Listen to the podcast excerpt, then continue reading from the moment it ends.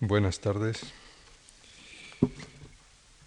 Dijimos el primer día que todos los problemas éticos de la medicina podían situarse idealmente en el plano formado por unas coordenadas cartesianas cuyo eje de abscisas eh, tuviera un carácter temporal y el de ordenadas otro espacial. Los extremos del eje de abscisas estarían ocupados por el comienzo y el final de la vida, los dos momentos temporales extremos de la vida de las personas, es decir, el nacimiento y la muerte. Y en los extremos del eje de ordenadas estarían los problemas de tipo supraindividual o estructural más importantes que plantea la medicina a la ética. Y poníamos en los, extremos de este eje ideal de ordenadas el tema de la justicia sanitaria en un lado y el de la distribución de recursos escasos en otro. En uno el polo ideal, qué es lo justo, en otro el polo real, cómo distribuir los recursos escasos. Bueno, de estos dos últimos temas es de los que tenemos que tratar hoy. Lo primero que hay que decir es que estos temas son relativamente nuevos en la ética médica, en la discusión ético-médica, en contra de lo que ha pasado con los otros, que son temas que tienen una tradición pues eh, secular, más aún milenaria. Tradicionalmente se pensó que la salud era una cuestión privada y que sus problemas éticos podían ordenarse solo por referencia a lo que antes hemos llamado el eje de ascisas. Únicamente en los últimos dos siglos y sobre todo en los últimos 50 años, la salud ha dejado de ser una cuestión privada para convertirse en un problema público, político, social, estructural. Por eso los términos salud y política, en, principio ajenos entre sí, han llegado a unirse indisolublemente en la expresión política sanitaria. Hoy es difícil encontrar algún aspecto de la salud de las personas que esté completamente desligado del inmenso aparato burocrático de la política sanitaria. Muchos consideran excesiva esta injerencia de la política en la sanidad, en tanto que para otros resulta aún insuficiente. Para unos, pero unos y otros justifican sus puntos de vista apelando al concepto de justicia, al concepto de justicia distributiva en el mundo de la salud. No puede extrañar por ello que este de la justicia sanitaria sea uno de los capítulos más vivos y más polémicos de la bioética actual. ¿Cuándo debe considerarse justo o injusto un sistema sanitario, un servicio de salud? ¿Qué recursos es preciso asignarle para cumplir con el deber de justicia? ¿Cómo proceder cuando los recursos disponibles son menores que los teóricamente necesarios? ¿Cómo distribuir justamente los recursos insuficientes. He aquí algunas de las preguntas que se hacen a diario políticos, administradores sanitarios y el público en general. Quizás sea pretencioso todo intento de darles de dar a estas preguntas una respuesta definitiva, pero esto no debe hacernos creer que tales preguntas son inútiles o carecen por completo de respuesta. La tienen, aunque ciertamente no es sencilla. A mi modo de ver, toda respuesta que tenga en cuenta la enorme complejidad del tema habrá de desarrollarse por fuerza en dos niveles distintos. Por tanto, es una, respuesta que tiene que considerar dos eh, factores que llamaré respectivamente eh, momento deontológico de los principios, en fin, utilizando una terminología que es muy frecuente en ética, deontológico de los principios y momento teleológico o de las consecuencias. Una teoría coherente de la justicia es imposible sin cualquiera de estos dos momentos. Por ello, en la exposición que voy a hacer ahora, eh, voy a analizar cada uno de esos momentos por separado y por tanto mi exposición tendrá dos partes. La primera será qué es justicia y por tanto qué puede ser un sistema justo de servicios sanitarios, un sistema de salud justo.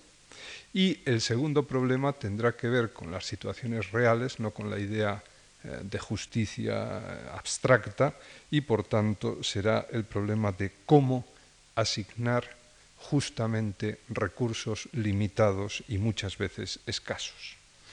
En la conclusión intentaré integrar las, eh, mm, las consecuencias principales de cada una de estas partes en un intento por ofrecer una respuesta global al difícil y grave problema de la justicia sanitaria.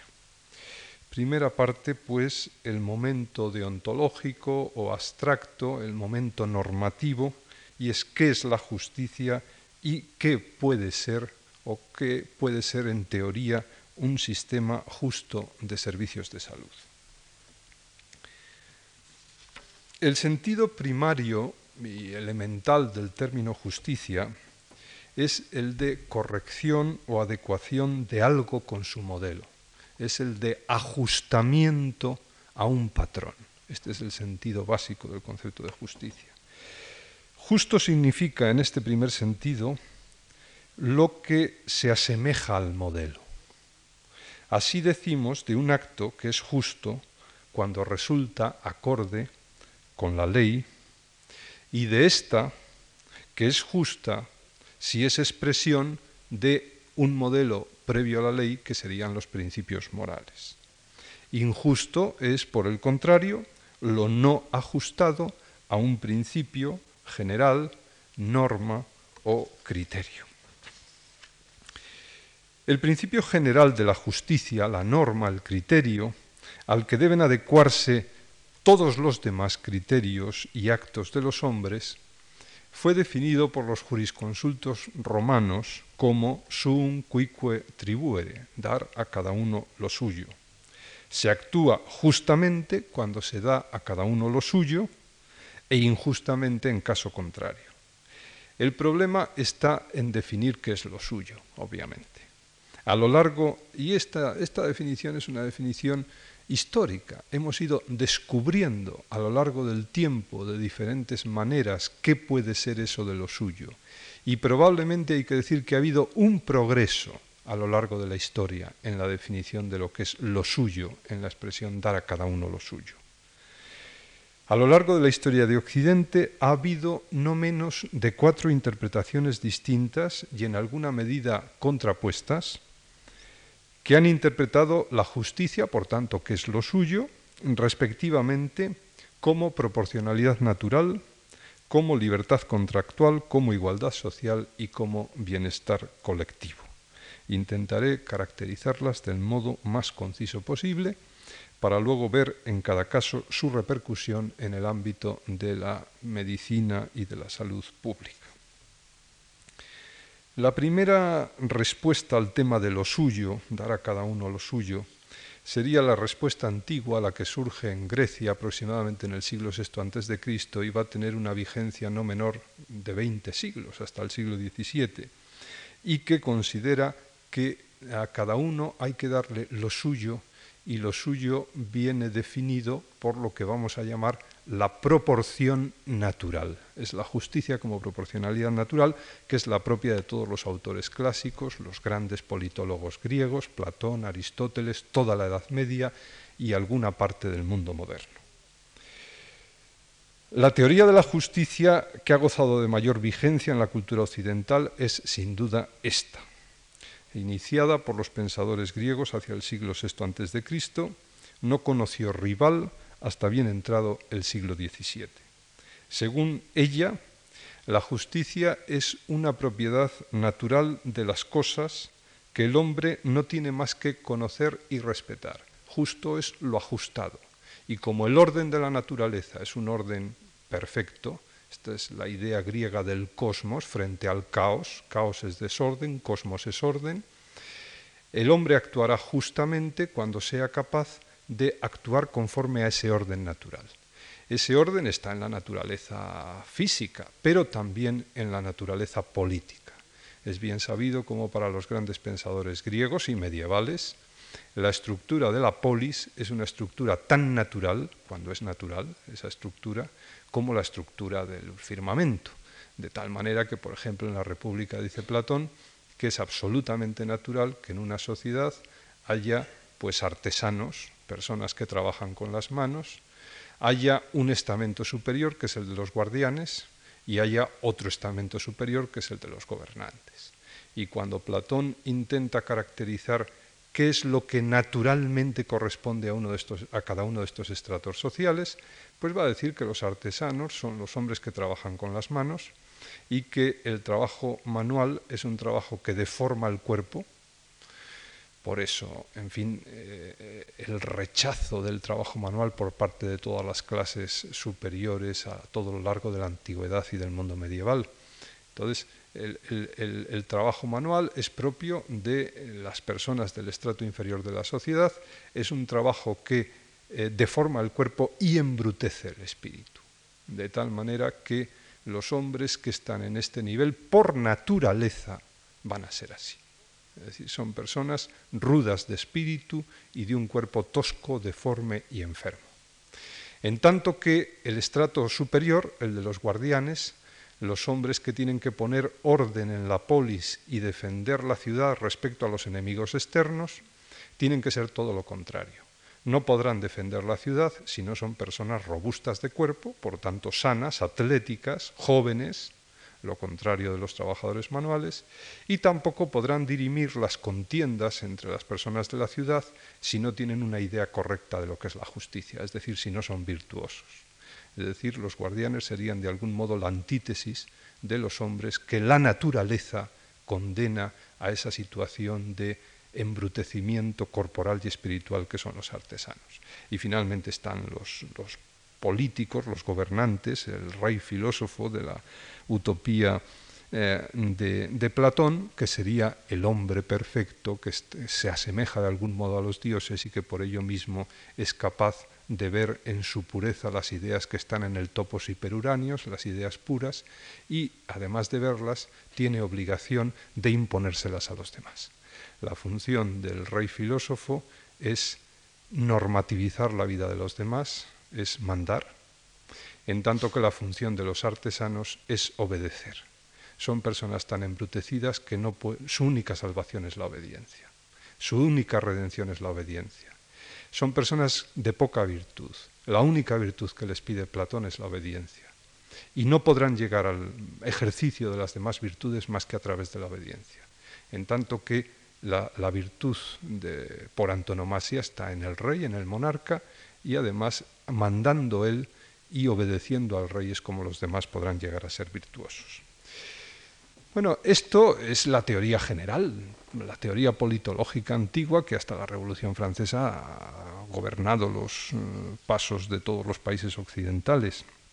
Y eh, lo que es interesante en este esquema es que para Platón esto es así por naturaleza. De tal manera que una sociedad ordenada de esta manera es una sociedad ordenada y justa, en tanto que una sociedad que no acepte este modelo será una sociedad desordenada, utilizando el término griego podemos decir caótica e injusta. Bueno, en su desarrollo de la teoría de la justicia, de acuerdo con esta idea de la proporcionalidad natural, Aristóteles, por ejemplo, en la Ética Nicómaco, en el libro dedicado a la justicia, que me parece que es el quinto, distingue dos tipos de justicia, entre otras. De una parte la justicia distributiva, perdón, la justicia conmutativa, si yo compro una cosa es normal que tenga que pagar lo que vale el precio de esa cosa. En las relaciones entre personas el principio de la conmutación es el básico principio de justicia. Ahora bien, hay otro tipo de justicia que es la justicia de la polis, de la sociedad, con los ciudadanos, que es el concepto de justicia distributiva. Es decir, cuánto debe dar en honores y riqueza la polis a cada uno de sus miembros. Y entonces la tesis de Aristóteles y la de Platón, Aristóteles lo dice, y de todos los medievales, es que eh, la polis debe dar a cada uno, debe distribuir honores y riquezas entre sus miembros en proporción al lugar que ocupan en la sociedad. Y entonces el concepto de proporción geométrica, que Aristóteles lo expone con mucha detención en su Ética a Nicómaco, es el que permite saber cómo deben distribuirse honores y riquezas.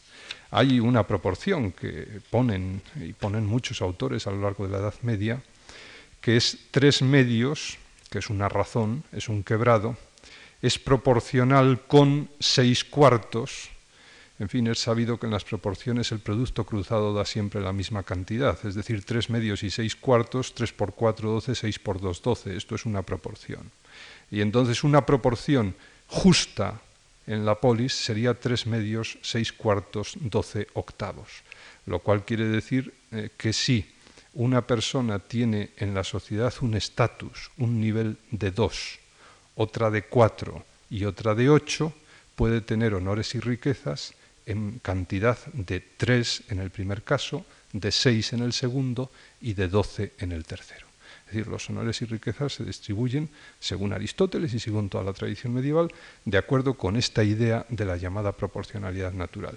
Yo siempre digo a mis alumnos que uno no entendería en absoluto pues el boato de las pinacotecas creadas por las monarquías europeas o los eh, eh, museos vaticanos si no tuviera en mente esta idea de la proporcionalidad natural eh, y la distribución de honores y riquezas de acuerdo con la proporcionalidad natural que hasta el siglo XVII ha sido la normal para todos los pensadores y políticos de Europa.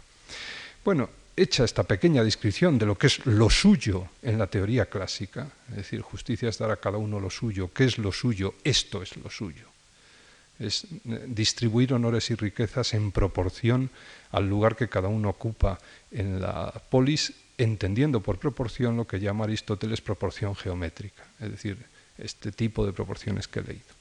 Esto llega y repercute también en la medicina, de tal manera que la asistencia sanitaria se distribuye de acuerdo con esta proporción.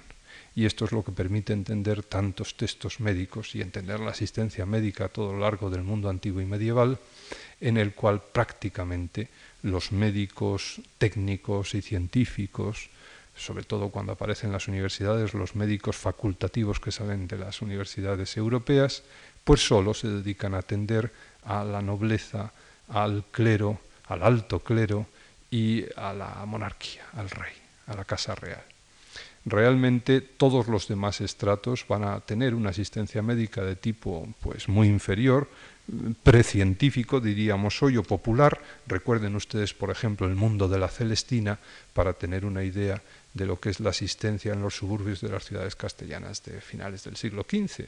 O recuerden también que en, el, ciudad, en el pueblo de La Mancha, en el lugar de La Mancha, de cuyo nombre don Miguel de Cervantes no quiere acordarse, no hay un médico.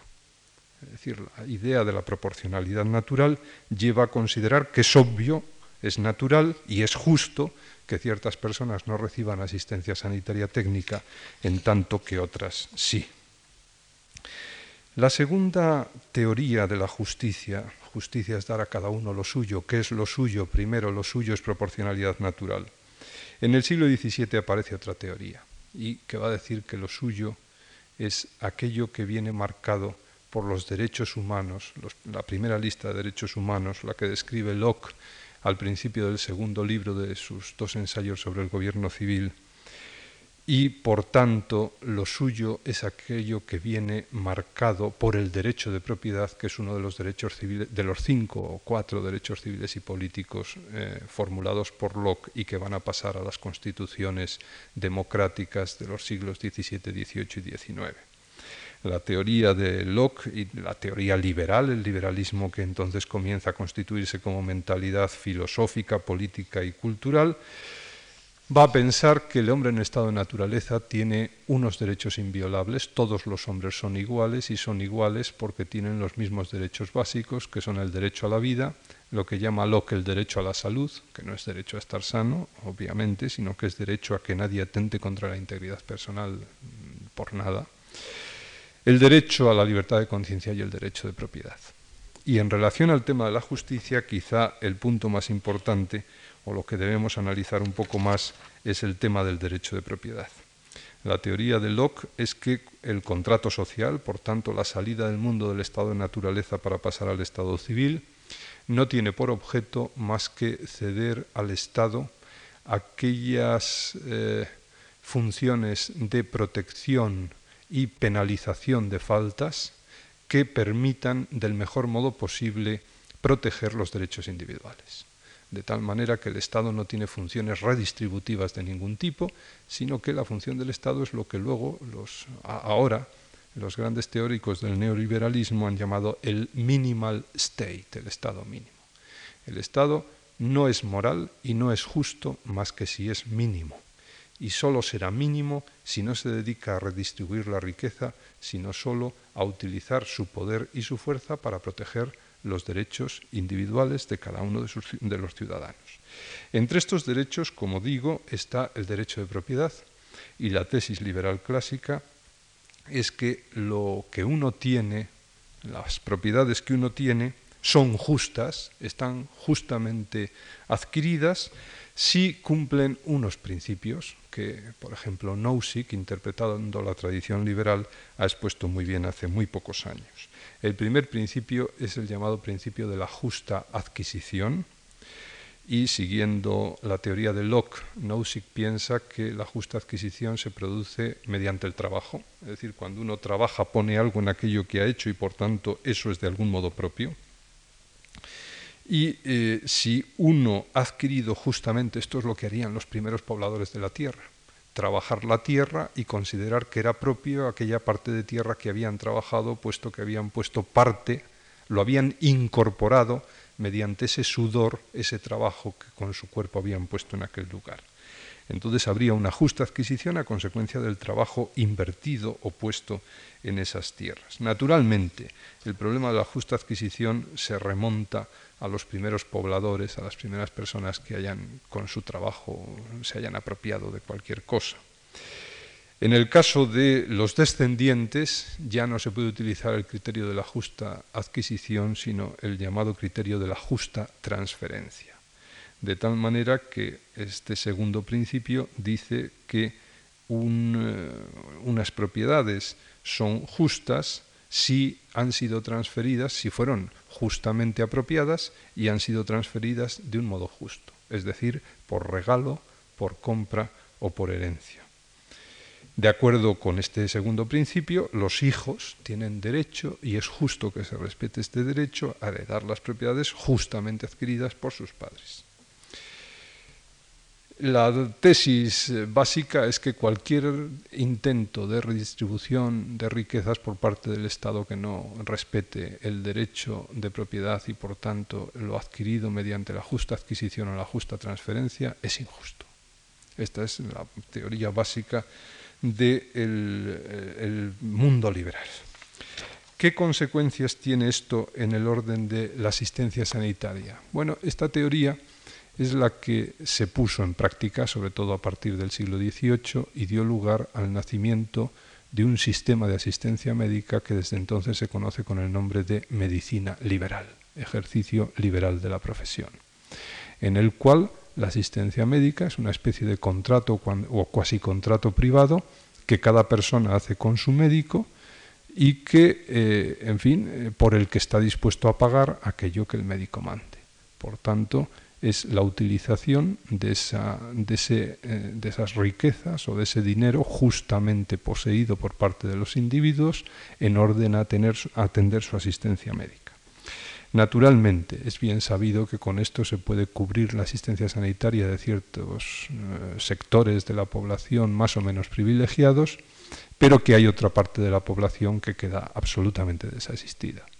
Y toda la tradición liberal dice que evidentemente junto a esta dimensión de justicia, hay que respetar el derecho de propiedad, etcétera, hay una segunda dimensión, que es la dimensión de beneficencia, de compasión.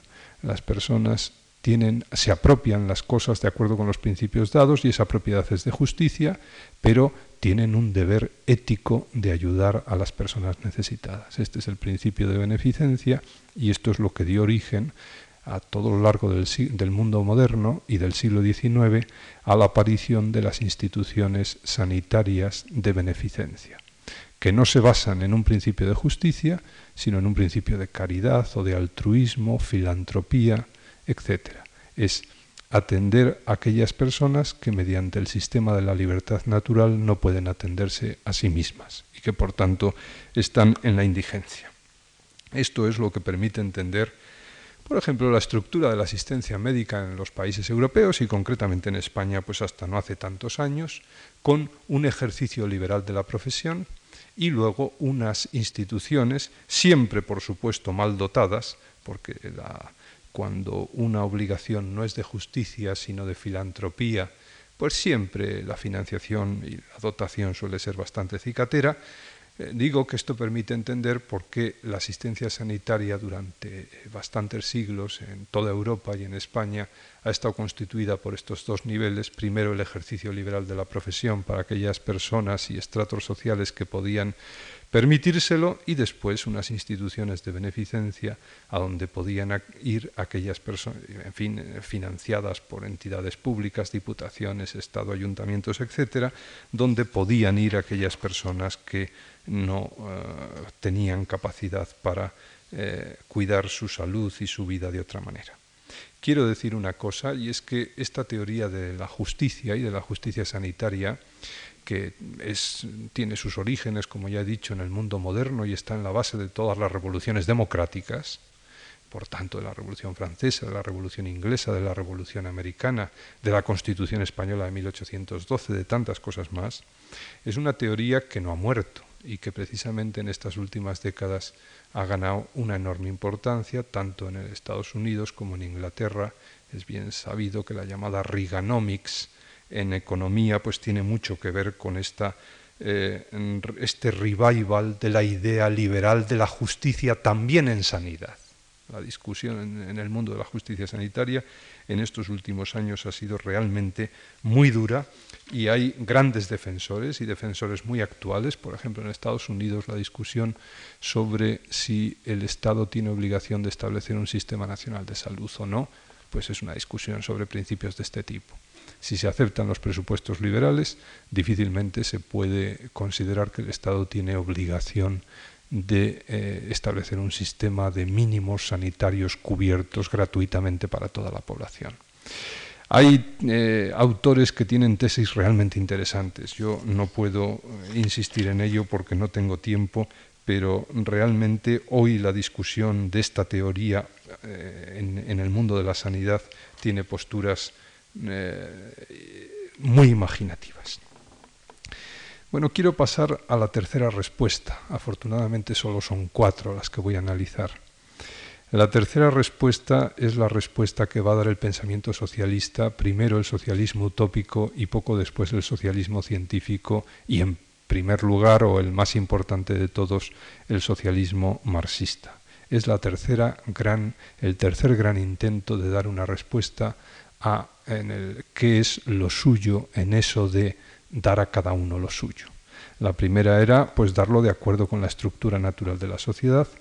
La segunda era darlo de acuerdo con los derechos fundamentales y por tanto el derecho de propiedad que tiene cada persona.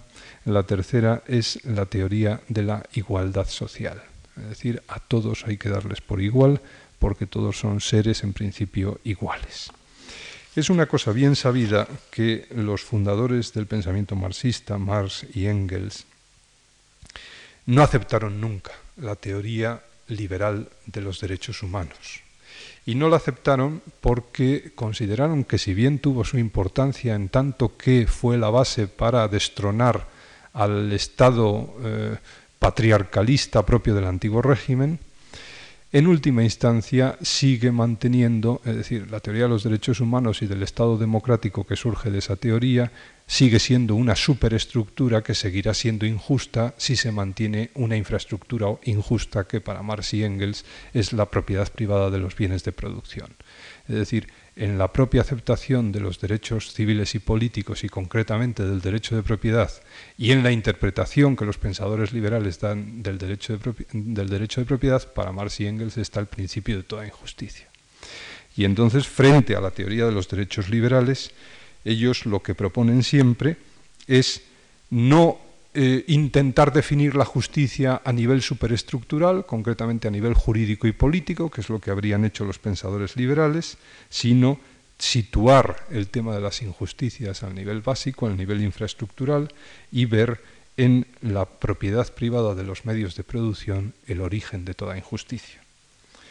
Eh, para Marx, el Estado constitucional moderno, más basado en el respeto de los derechos humanos civiles y políticos, fomenta la desigualdad y la injusticia porque perpetúa la propiedad privada de los medios de producción. El marxismo permite, eh, en fin, yendo en fin, evitando la propiedad privada de los bienes de producción, una nueva definición de la justicia distributiva. Lo que debe distribuirse equitativamente no son los bienes de producción, sino los bienes de consumo. El problema está aquí, estaría en definir qué significa equitativamente, distribuir equitativamente los bienes de consumo. Marx lo resuelve, y como en fin todos los tratadistas afirman, haciendo suya una frase de un socialista utópico, Luis Blanc, según la cual, según, la cual, según esa frase, hay que dar a cada uno según su necesidad y exigir de cada uno según su capacidad. Frase bien conocida. Esta sería la teoría básica de la justicia tal como se encuentra en el pensamiento marxista originario y esta frase por supuesto se intentó aplicar también a la justicia sanitaria de tal manera que la salud se ve, se ve como un bien de producción, cada uno debe de dar al Estado y a la sociedad según su capacidad y la capacidad del hombre sano es la fuerza de trabajo. De tal manera que cada uno debe dar en el trabajo según su capacidad. Y en caso de que esté enfermo, cada uno debe recibir según su necesidad. Por tanto, la asistencia sanitaria debe ser una asistencia universal, debe cubrir a todas las personas de un estado, y debe de ser también absolutamente gratuita. Es decir, el Estado debe cubrir todos los gastos sanitarios de la población. Esto es, este es el sistema sanitario que, de acuerdo con esta idea de la justicia, existe en todos los países socialistas desde el mismo momento de implantación de los regímenes socialistas. El modelo lo dio pues eh, una estructura creada por los zares a mediados del siglo pasado, por tanto, una estructura que es anterior al propio pensamiento marxista, creada por los zares cuando a mediados del siglo XIX se produjo en Rusia la liberación de los siervos, la emancipación del servilismo, y entonces los siervos que estaban obligados a permanecer en las tierras de su señor, como eran personas ya libres, pues eh, se fueron a los pueblos, a las ciudades, donde empezaron a sufrir hambre, enfermedades, etcétera, como consecuencia de la situación de desarraigo en que se encontraron. Y entonces los zares dictaron unas leyes por las cuales los ayuntamientos tenían obligación de cubrir la asistencia sanitaria de estas personas gratuitamente. Este es el llamado sistema Chensbo, que fue un sistema de asistencia sanitaria gratuita y universal que cuando se produjo la Revolución rusa el Estado soviético no anuló, sino que perfeccionó y se convirtió en la base de lo que son los sistemas de seguros médicos o seguros sanitarios en los países socialistas. Esta sería la tercera respuesta. La justicia como igualdad social, por lo menos en el ámbito sanitario, y por tanto dar a cada uno lo suyo, ese suyo ahora vendría definido como atender las necesidades sanitarias de cada persona según sus necesidades y no según su dinero, etc. Hay una cuarta eh, respuesta que es la más actual y la propia quizá de los países llamados neocapitalistas o de la sociedad de consumo, que es la justicia, yo la titulo, fin, la justicia como bienestar colectivo. El pensamiento socialista de más vigencia en los países occidentales no ha sido, como es bien conocido, el marxismo ortodoxo, sino el llamado socialismo democrático. Como su nombre indica, se trata de una especie de sistema mixto, mezcla de la democracia liberal, por tanto de la teoría de los, derechos civiles y políticos propia de la tradición liberal, y del Estado social. Esto ha dado lugar al surgimiento del que se conoce con el nombre de Estado social de derecho y sobre todo del estado de bienestar, el welfare state, eh, en el que la justicia no se define como mera libertad contractual ni tampoco como eh, igualdad social, sino como bienestar colectivo. Quizá el modo más sencillo de entender cuál es la aportación original de este cuarto modo de definir la justicia es comprender cómo, eh, en fin, eh, los movimientos revolucionarios que acontecen en Europa a partir de 1848 y la aparición de los movimientos de izquierda, es decir, de los sindicatos y de los partidos socialistas en la segunda mitad del siglo XIX, van a enseñar a los liberales, a los políticos liberales y a los juristas liberales que es necesario ir estableciendo una segunda tabla de derechos humanos junto a aquella primera tabla que definió Locke de eh, derechos civiles y políticos. De tal manera que va a empezar a hablarse de otro, otro nuevo conjunto de derechos humanos llamados derechos económicos, sociales y culturales. Si nosotros analizamos cualquier constitución de las propias de los llamados estados sociales de derecho, por ejemplo la Constitución española actual, veremos que entre los derechos básicos, derechos humanos, que se reconoce en todo ciudadano español no están solo los cinco derechos establecidos por Locke y por la tradición liberal, sino también el derecho a una vivienda digna, el derecho a un trabajo justo, el derecho a una seguridad social que eh, impida caer en la indigencia en caso de paro, enfermedad grave, jubilación, muerte, etc. Es decir, hay una gran cantidad de derechos de tipo económico, social y cultural. Vienen, y con esto es con lo que el Estado social y el Estado de bienestar intenta de algún modo establecer una vía media entre aquel liberalismo eh, doctrinario del siglo XVII y XVIII y el marxismo también doctrinario del siglo XIX. Naturalmente, la consecuencia es que eh, al Estado se le conceden unas funciones que ya no son las del minimal state, propio de la tradición liberal estricta, sino que aquí aparece un maximal state, un Estado que tiene unas funciones redistributivas enormemente importantes y por tanto que va a crecer eh, mucho. Es el Estado que todos vivimos y padecemos en buena medida. Así pues, frente al liberalismo democrático, surge el socialismo democrático. Si aquel propugnaba el Estado minimalista, éste intentará por todos los medios instaurar el Estado maximalista, es, decir, aquel que promueva y proteja no sólo los llamados derechos negativos o derechos de la primera tabla, los derechos civiles y políticos, sino también los derechos positivos o derechos económicos, sociales y culturales. Para ello, Comienza a establecer jornadas de trabajo dignas, prohíbe la explotación de niños y mujeres, exige un salario mínimo, protege a los desempleados, enfermos, jubilados, viudas, etc. Surge así la conciencia del derecho de todo ser humano a la educación, a la vivienda digna, al trabajo bien remunerado, al subsidio de desempleo, de jubilación, a la asistencia sanitaria. Y aquí es donde quería llegar porque es este Estado social de derecho el que, de acuerdo con esta definición de qué es lo justo, justo no es solo aquello que se está acorde con la primera tabla de derechos humanos, sino también lo que resulta del establecimiento y la aplicación de la segunda tabla de derechos humanos, esto va a dar lugar al nacimiento de los sistemas de seguridad social que hoy existen en los países occidentales, que son un poco distintos a los sistemas derivados del modelo Chensbo ruso y que en última instancia se pueden agrupar pues en tres grandes modelos. Un modelo sería el modelo inglés, el modelo del National Health Service inglés que aparece después de la Segunda Guerra Mundial, y que es un sistema universal, cubre a toda la población del Reino Unido y un sistema bastante socializado. En el polo opuesto estaría el modelo norteamericano, que es un modelo absolutamente liberal con retoques de Estado social, que serían el Medicare y el Medicaid como ayudas estatales más o menos de beneficencia para personas mayores de 65 años y personas que tienen menos de unos ciertos recursos mínimos, económicos mínimos.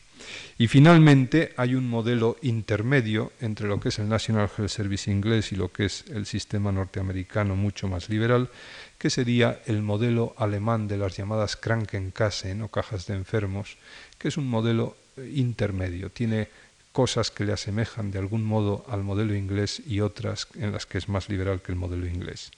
No quiero sino decir, porque naturalmente el tiempo apremia, que todos los países occidentales eh, han establecido su propio sistema de seguro médico combinando de alguna manera elementos de los tres modelos citados. Y que, por ejemplo, en el caso español se podía analizar con una cierta detención pues cómo se ha establecido y cómo ha ido evolucionando el modelo, de, el modelo de seguro médico español desde la época de los años 40 hasta la actualidad, en que por una ley del año 86 tenemos un sistema nacional de salud muy similar a lo que es el National Health Service inglés en sus líneas fundamentales. Bueno, esto es conocido y esta es la cuarta respuesta a la idea de qué es justo en la expresión o qué significa justicia en la expresión modelo justo de salud. Quiero acabar esta mínima exposición de lo que es la idea de justicia eh, refiriéndome a un autor, John Rawls, un profesor de la Universidad de Harvard, que escribió el año 1971 un libro, A Theory of Justice, una teoría de la justicia, que pasa por ser el libro más importante sobre la justicia que se ha escrito en este siglo, en el siglo XX. Y es un autor que por las ideas que defiende, de algún modo, puede considerársele como el gran teórico de esta cuarta actitud o de esta cuarta respuesta a la idea de justicia. Rawls considera que, en fin, eh, los hombres somos tan injustos y las sociedades son tan injustas porque cuando intentamos juzgar los hechos y las situaciones, eh, ponemos nuestros intereses privados por delante. Ahora bien, si consideráramos que las personas ponen entre paréntesis sus intereses particulares. Es decir, una situación ideal en la que los hombres no conocieran exactamente cuáles iban a ser sus intereses. Y por tanto, estos hombres que estarían con lo que llama Rawls un velo de la ignorancia, al no, tener, no poder tener en cuenta sus intereses privados y particulares. Si estos hombres en esta situación, en la situación de velo de la ignorancia, se pusieran a diseñar un Estado justo, entonces establecerían una teoría de la justicia o un contrato social, dicho de otra manera, que tendría eh, unas cuantas eh, cosas aceptables y aceptadas por todos los miembros. Y estas cosas que serían aceptadas de un modo igualitario por todos los miembros en una situación como la que es la del velo de la ignorancia, sería la distribución igualitaria de lo que llama Rawls los bienes primarios de la sociedad, que son las libertades básicas. En esta sociedad bien ordenada, si nos encontráramos en esta situación un tanto utópica y original, pero que es tan importante porque en última instancia, siempre que se quiere pensar en la justicia, lo que hay que hacer es poner entre paréntesis los intereses de cada uno y pensar en los intereses de todos. Entonces, de algún modo, siempre hay que hacer esta composición mental que se hace Rawls es decir, y situarse en una postura de algún modo ideal, pero por ello mismo paradigmática de qué es lo que hay que hacer en situaciones concretas. Bueno, pues dice Rawls, si estuviéramos en esta situación y tuviéramos que hacer un contrato social bien hecho, distribuiríamos igualitariamente entre todos los miembros de la sociedad unas cuantas cosas que son los que él llama bienes sociales primarios. En primer lugar, las libertades básicas. Todos los hombres tendrían que tener las mismas libertades básicas. En segundo lugar, aceptaríamos que es conveniente y justo que todos tengan iguales oportunidades, derechos y prerrogativas. Esto se opone radicalmente a lo que hubiera dicho o lo que dijo Aristóteles o dijo Platón. En tercer lugar, la distribución también igualitaria de ingresos y riquezas. Y en cuarto lugar, iguales condiciones sociales para el respeto y la autoestima. Es decir, una sociedad que no distribuye igualitariamente estos bienes que llama Rawls bienes primarios es injusta. La tesis de Rawls, vuelvo a repetir, es que una sociedad no puede considerarse justa a menos que cumpla el siguiente principio. lo, lo leo, es un principio que formula él y que resume de algún modo toda su teoría. Todos los valores sociales, libertad, oportunidades, ingresos y riquezas, así como las bases sociales y el respeto de sí mismo, habrán de ser distribuidos igualitariamente a menos que una distribución desigual de alguno de todos estos valores redunde en una ventaja para todos o para los menos favorecidos por la lotería de la vida que llama Rawls. Y entonces a partir de este principio, que a mí me parece impresionante, es decir, antes decíamos que, en fin, dar a cada uno lo suyo, ¿qué es lo suyo? Yo les decía, yo creo que ha habido una evolución histórica y un progreso histórico en la definición de qué es lo suyo. Partimos de lo que Platón y Aristóteles pensaban sobre lo suyo y hemos llegado a lo que piensa un profesor de Harvard el año 1971. Y yo creo que el progreso es muy sustancial. Bueno, entonces esta formulación de Rawls se concreta en tres principios, que son los principios básicos de su teoría de la justicia, según los cuales una sociedad no es justa si no establece, primero, lo que él llama el principio de la máxima libertad para todos es decir, el máximo sistema de libertades para todos. Segundo, el principio de igualdad de oportunidades, es decir, en bienes, eh, oportunidades y riquezas debe haber una igualdad básica. Y tercero, lo que él llama el principio de la diferencia.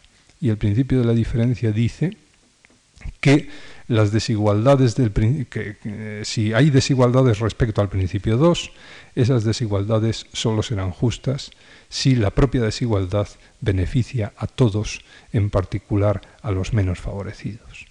Es decir, es bien sabido cómo a veces las diferencias hacen que la gente trabaje más, sea más competitiva, eh, estimule más su imaginación, etc. Es decir, la desigualdad probablemente puede ser justa, pero será justa si beneficia a todos o de acuerdo con lo que llama Rawls y, utilizan los economistas el llamado criterio Maximin, si beneficia a todos o beneficia más a los menos favorecidos. He intentado y he querido exponer con alguna detención la teoría de Rawls porque a mí me parece uno de los logros más importantes en toda la, en toda la historia de las teorías de la justicia. Y además es, creo yo, una teoría que con matices, por supuesto, puede ser aceptada hoy prácticamente por casi todo el mundo. Es decir, me parece que es una conquista que de algún modo puede considerarse histórica. El dar a cada uno lo suyo, ¿qué es lo suyo? Lo suyo es algo que parece que tiene que definirse en algún sentido parecido a este que lo hace Rawls. Por supuesto, se podrán establecer todo tipo de matizaciones, pero por ahí tiene que ir la respuesta teórica al problema de qué es lo suyo. Fin, con esto yo creo que se da una cierta respuesta al primer polo que decíamos del, eje de ordenadas, el polo de qué es la justicia y por tanto cómo hay que eh, concebir un sistema justo, un sistema sanitario justo. Pero decíamos que esto es insuficiente, es decir, que junto a este primer momento, el momento normativo o deontológico, cuál es la norma racional para definir algo como justo y por tanto un sistema sanitario como justo, decíamos que es necesario tener en cuenta un segundo momento, el momento teleológico, el análisis de las consecuencias. Todo hecho real hay que analizarlo, decíamos el primer día, desde adelante, a priori y a posteriori. Y entonces nos queda este segundo momento. El tema de la justicia sanitaria efectivamente tiene otra dimensión, tan importante al menos como la anterior. Ello se debe a que el término justicia en nuestros idiomas, en nuestro lenguaje, tiene dos caras, tiene dos, dos sentidos. Una cara mira hacia los principios y otra hacia las consecuencias de los actos. En el primer caso decimos de algo que no es justo cuando viola un principio normativo, como el de la veracidad. Cuando nos mienten, creemos y decimos esto no es justo. En el segundo sentido, aplicamos el concepto de justicia en contextos claramente consecuencialistas o teleológicos, de modo que nos parece injusto todo lo que no consigue el máximo beneficio al mínimo costo.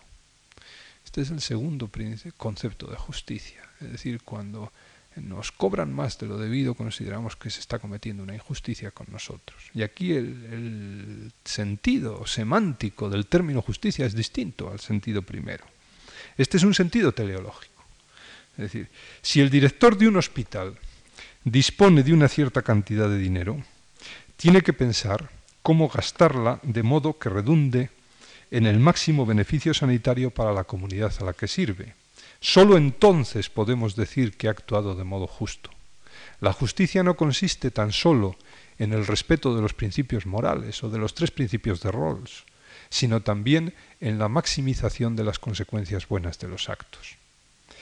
Este segundo aspecto de la justicia, de la ética de la justicia, es de suma importancia y tiene la ventaja de resultar mucho más operativo que el anterior, ya que el tema de las consecuencias es fácilmente cuantificable mediante procedimientos matemáticos como los que utilizan, por ejemplo, los economistas. No en vano, la ciencia económica se rige por los principios del rendimiento y de la utilidad. Ello explica también que este aspecto de la doctrina ética de la justicia lo hayan elaborado fundamentalmente economistas como Adam Smith, David Ricardo, John Stuart Mill y todos los que han venido después. En tal sentido puede decirse que la racionalidad económica es indispensable para la racionalidad ética y para la comprensión adecuada de la idea de justicia y por supuesto también de la justicia sanitaria. La idea de, justicia no es por completo ajena al criterio de la máxima utilidad que la economía comenzó a entender cuando fue capaz de establecer algunos principios, como por ejemplo la ley de los rendimientos decrecientes de Ricardo o el llamado óptimo de Pareto. El punto en el que todos los sujetos resultan beneficiados y ninguno perjudicado.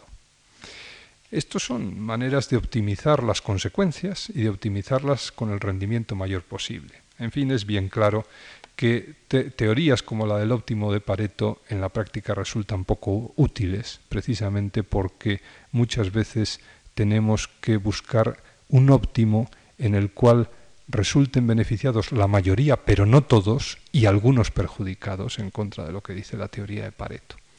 Esto es lo que ha dado lugar a algunos estudios que hoy en economía sanitaria y en economía general tienen una enorme importancia.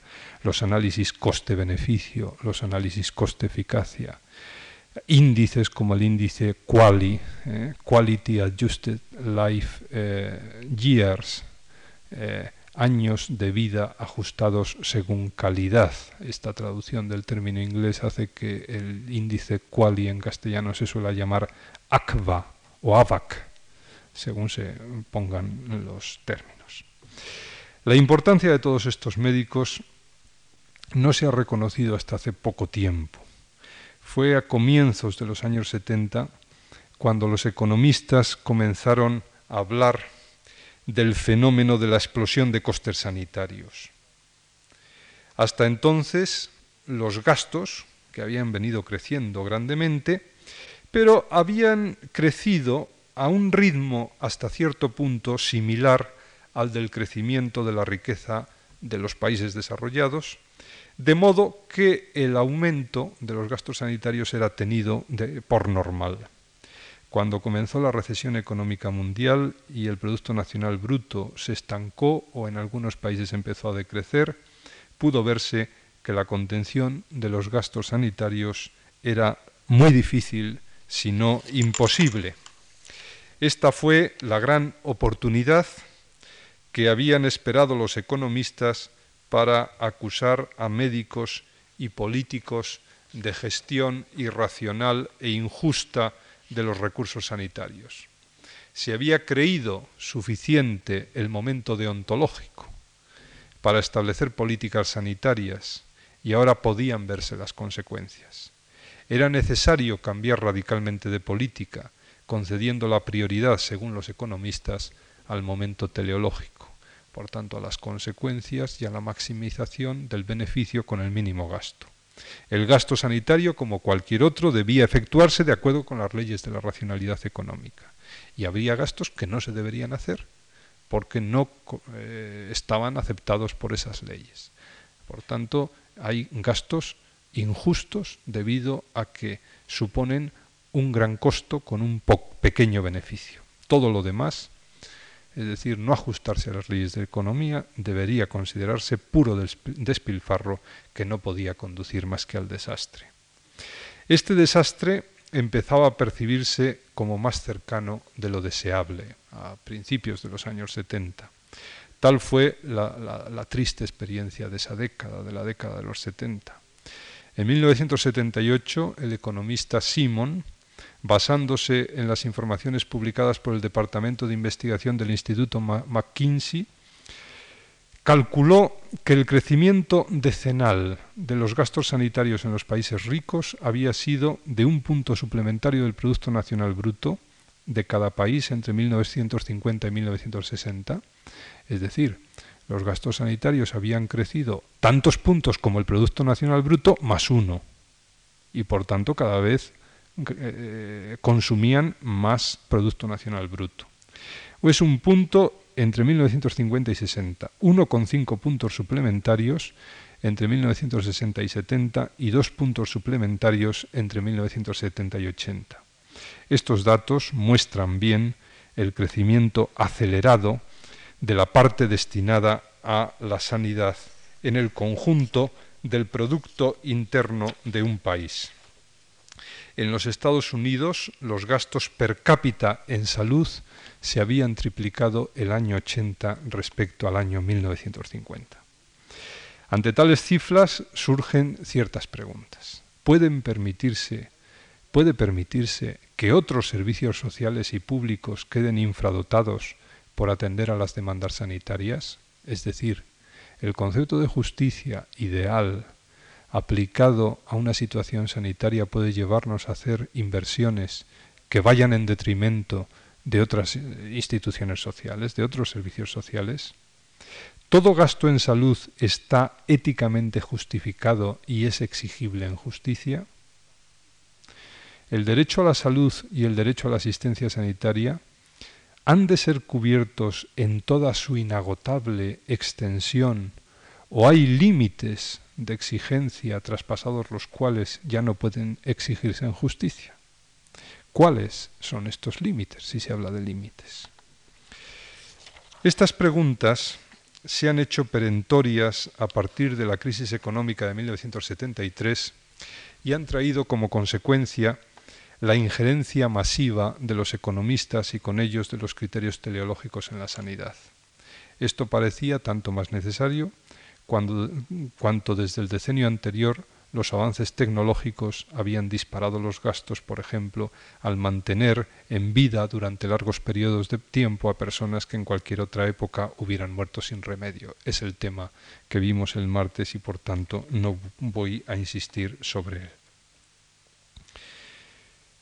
Los economistas y administradores sanitarios dieron una respuesta enormemente clara al problema este, mantener vegetativamente a Karen Ann Quinlan durante diez años, etc. Casos conocidísimos. Karen Ann Quinlan, en una encuesta realizada en Estados Unidos hace unos años, era un personaje tan célebre como el presidente Kennedy. Lo conocía todo norteamericano. Una jovencita de 18 años que entró en un coma irreversible, en estado vegetativo permanente, y ha vivido así durante diez años, falleciendo hace dos o tres. Digo que los economistas y administradores sanitarios creyeron tener respuestas claras a estas preguntas, a esta especie de despilfarro de gastos. La explosión de costos solo puede pararse mediante la contención de costos y esta ha de hacerse de acuerdo con los criterios de la racionalidad económica, lo cual significa que la justicia distributiva debe regirse siempre por la relación coste-beneficio, de tal modo que nunca haya obligación de hacer en justicia algo irracional en el sentido de la racionalidad económica. Lo justo debe identificarse con lo económicamente óptimo. Bueno, estos ejemplos yo creo que son suficientes para demostrar la importancia que la racionalidad económica y por tanto la consideración teleológica han tenido en estas últimas décadas en el mundo de la justicia, en la teoría de la justicia en general y de la justicia sanitaria en particular. Ahora bien, esto no deja de plantear muchos problemas, porque el problema es si la racionalidad económica se ajusta a los principios ideales de la justicia que hemos establecido antes y en caso de que no se ajusten, cómo balanceamos, cómo equilibramos, cómo conectamos lo que dicen los principios con lo que dicen las consecuencias y por tanto cómo conectamos la racionalidad económica con lo que parece que la racionalidad humana dice que es justo y que debe cumplirse en virtud del principio de justicia. Esto eh, tiene varias soluciones, se han propuesto varias soluciones. Yo, como final de esta exposición, quiero mm, darles la que a mi modo de ver es más adecuada. La eh, solución que suele considerarse más adecuada es aquella que considera que el momento deontológico en la teoría de la justicia da la norma. Por tanto, hay que intentar cumplir con el criterio de justicia, yo diría que con un criterio de algún modo similar al establecido por Rawls, y que una sociedad que no, y un sistema sanitario, que no cubra los mínimos exigidos por una teoría de la justicia más o menos parecida a la de Rawls, difícilmente podrá considerarse justa. Este es el nivel de las normas. Ahora bien, también es verdad, lo vimos el primer día y como conclusión de este ciclo conviene que volvamos a aquello, es verdad que una cosa son las normas y otra cosa son las consecuencias que se derivan de la aplicación de las normas. El primer día puse el ejemplo de la mentira. Es decir, mentir es malo. Y este es el principio. Y el principio es la norma. Y el principio debe respetarse. Pero a veces decir la verdad es peor que mentir. Las consecuencias son peores. Y esta es la famosa teoría de la mentira piadosa, como es bien conocido. Es decir, las consecuencias no son una norma, pero sí sirven para hacer excepciones a la norma, a la vista de la situación concreta de, de un momento determinado. Entonces yo creo que en la teoría de la justicia habría que balancear lo que es la norma. En primer lugar, tener la norma muy clara, y segundo, lo que son excepciones a la norma. Cuando los recursos no son suficientes, cuando los recursos son limitados, evidentemente tenemos que optimizar la eh, aplicación de esos recursos y por tanto si un gestor sanitario tiene X dinero y tiene que optar entre vacunar de poliomielitis a toda la población o comprar un riñón artificial, cualquier persona que sepa algo de sanidad le dirá que es, el beneficio es infinitamente mayor si se lo gasta en vacunar a toda la población infantil contra la polio que en comprar un riñón artificial. No es la solución óptima, pero evidentemente el análisis de consecuencias y de la relación coste-beneficio es infinitamente más positivo en el caso de la vacunación antipolio que en el caso del riñón artificial. Y entonces aquí se ve muy bien cómo funciona el doble nivel de análisis de principios, teoría de la justicia, que es necesaria. Segundo, balance de las consecuencias para ver cuándo hay que hacer excepciones a los principios y, por tanto, cuándo es necesario pues utilizar la racionalidad económica como una racionalidad que nos permite actuar en situaciones de eh, en situaciones que probablemente son las únicas que se dan en la Tierra de eh, eh, riqueza limitada o recursos limitados. Los recursos probablemente en la Tierra nunca serán ilimitados. Me decía un economista no hace mucho que eh, un compañero suyo daba una definición del cielo que decía el cielo será el lugar donde los recursos no sean limitados. Entonces probablemente, como dice también el texto evangélico, será el lugar de la justicia. Quiero acabar con una última cosa. Además de estos dos principios, la norma, las excepciones a la norma mediante el balance de las consecuencias, es preciso tener en cuenta un último principio.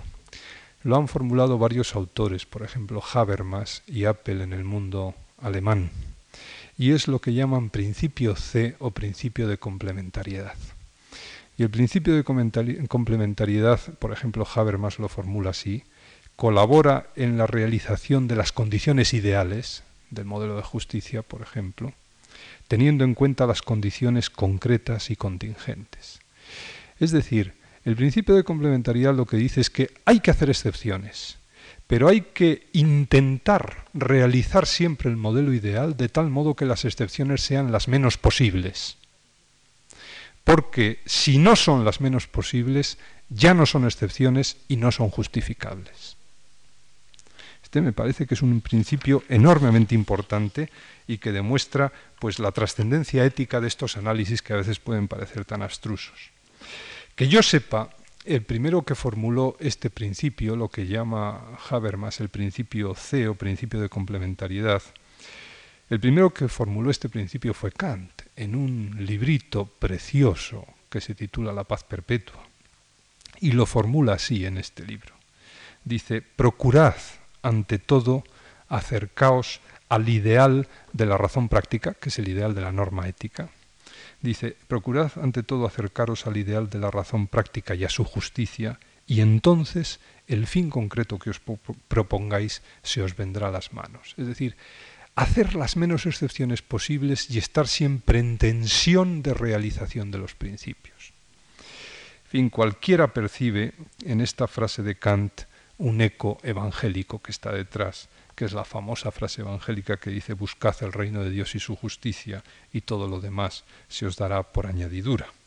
Lo que en el Evangelio podemos definir como tensión escatológica hacia el reino, en Kant se transforma en una tensión ética.